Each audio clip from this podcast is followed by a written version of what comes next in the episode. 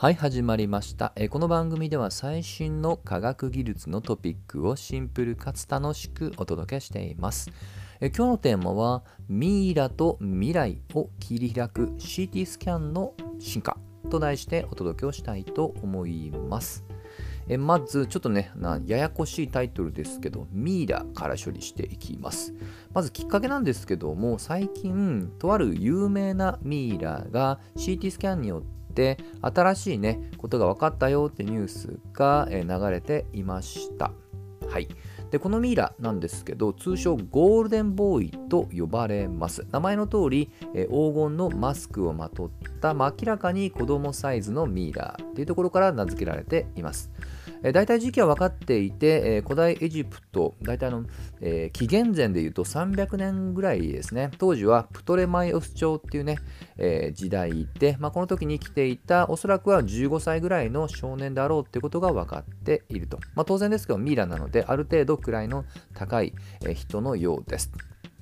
実際これが見つかったのはえ1916年ですのでもう100年以上前なんですけど、えちょっとねおそらく分割剤としての理由だと思うんですが実は死体解剖的なものは行っておらず、えこの内部構造が今回え最新の CT スキャンで、え鮮明に分かったっていうニュースですね。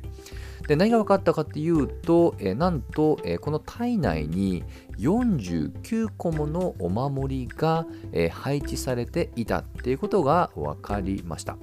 まあ、これね結構その場所も、えー意図的だというぐらい不自然な場所に仕込まれていました。例えばですけども、えーまあ、人間の舌ですよね。口の中に当たる相当に仕込むとかね。これ普通ありえないですよね、まあ、ですのでこのお守りが持つ意味合いっていうものも、まあ、あるいはこの古代学の研究により一歩ね深みを与えつつあるようですね。で実際なんとこれあのその中にどうも古代文字が書かれてるってことまでも実は今回 CT スキャンで分かったみたいですと。はい。でこの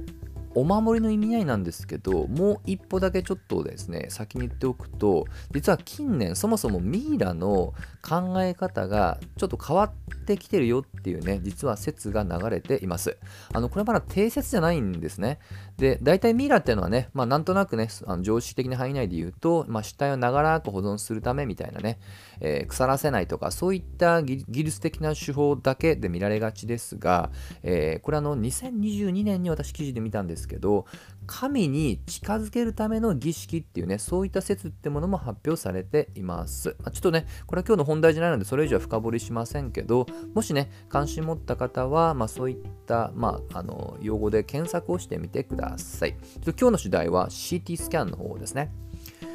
でさっきあの古代文字が分かったって言いましたけどすごいですよね。その CT スキャンするだけで体内にある小さな小さな本当にあの3センチ4センチ四方のねあの大きさです。お守りですので、えーそこに書いているなんと文字まで解読できたと。で今回の研究者はその例えばですけど胴体の空白空洞の中にある今のサイズのお守りを発見しそれをなんと 3D プリンターで再現をしてでその文字を解読しようと今しています。はい。まあ、それだけ今の CT スキャンは性能が上がったよっていう、まあ、証拠ですね。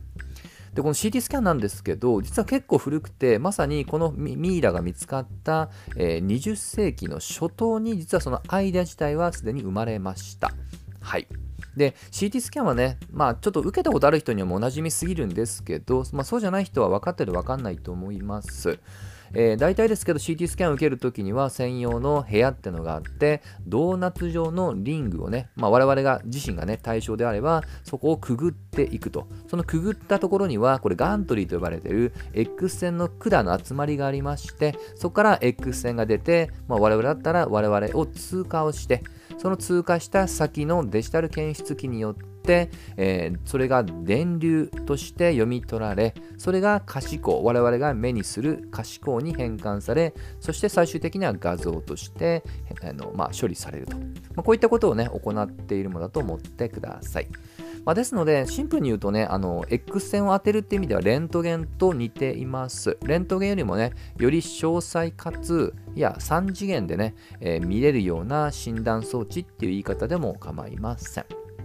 で、このまあレントゲン同様、やっぱり X 線というのはね、まあ、放射性物質ですので、やはり、えー、これはもう、ま、アイディアの時代から今に至るまでの永遠の課題ですけど、やはり放射能による弊害ですよね。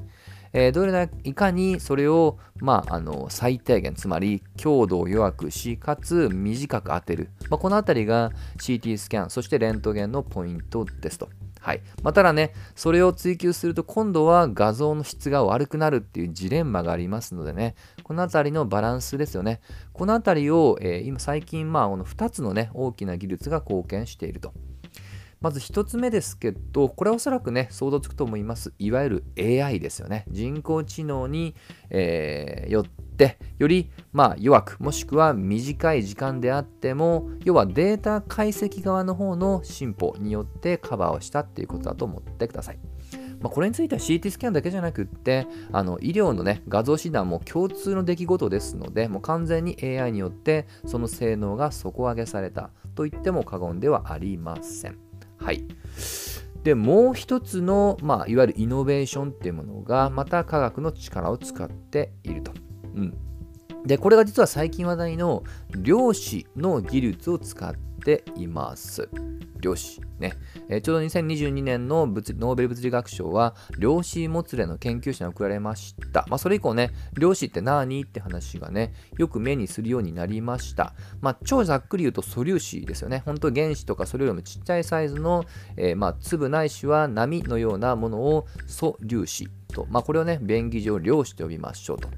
この量子っていうのは我々の現実社会で使っている物理法則と全く違う、えー、法則が適用されて、まあ、その一つがさっき瞬間に触れた量子もつれ現象と。はい。さて、それはともかくとして、え、このじゃあ何がイノベーションとして起こったのかなんですが、まあ、先ほど、えー、X 線を例えば対,、まあ、対象が人だったら人の体内を通過をし、でその通過した後の、えー、情報を電流として読み解いてそれを可視光に変換し我々が目にする画像化すると。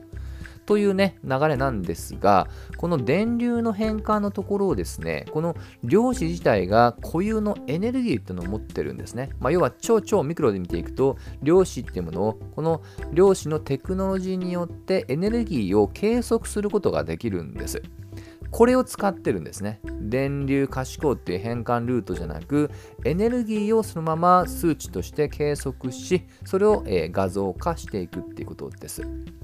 で、これによって、より、まあ、あの、より、なんていうのかな、その情報が拾いやすくなったと思ってください。ということは、え、従来よりも X 線の強度を抑えることができるということで、えー、患者であれば患者の負担を軽減できるので期待されていると。まあ、こういったね、えー、ことがこのこの数年以内にね、そういったものが発表されてたりします。あとはね、ちょっと細かいですけど、えー、結構ね、CT スキャンって本当専用の部屋があるぐらい大型なんですよね。これ、ね、MRI も同じです。で、それを今、コンパクトに、それこそ持ち運びできるようなものできないかっていう基礎研究も進んでますので、まあこれね、まあまあ、もしかしたらこれ遠くない未来に実現できそうですけど、あの最近あの、もう 3D スキャンとかね、その外部の見た目の 3D スキャンは、例えばスマホであってもできますし、最近もうスマホの最新の機能だったら、ライダーと呼ばれてるね、自動運転でよく使われている技術も、えー、内蔵されたりします。ので、結構簡単に 3D スキャン取れますよね。ただこれあくまで外面ですので、これの中身の 3D スキャンも今後もし CT スキャンのテクノロジーが進化すると身近になる日が来るかもしれません。といったところで今回はここまで。また次回一緒に楽しみましょう。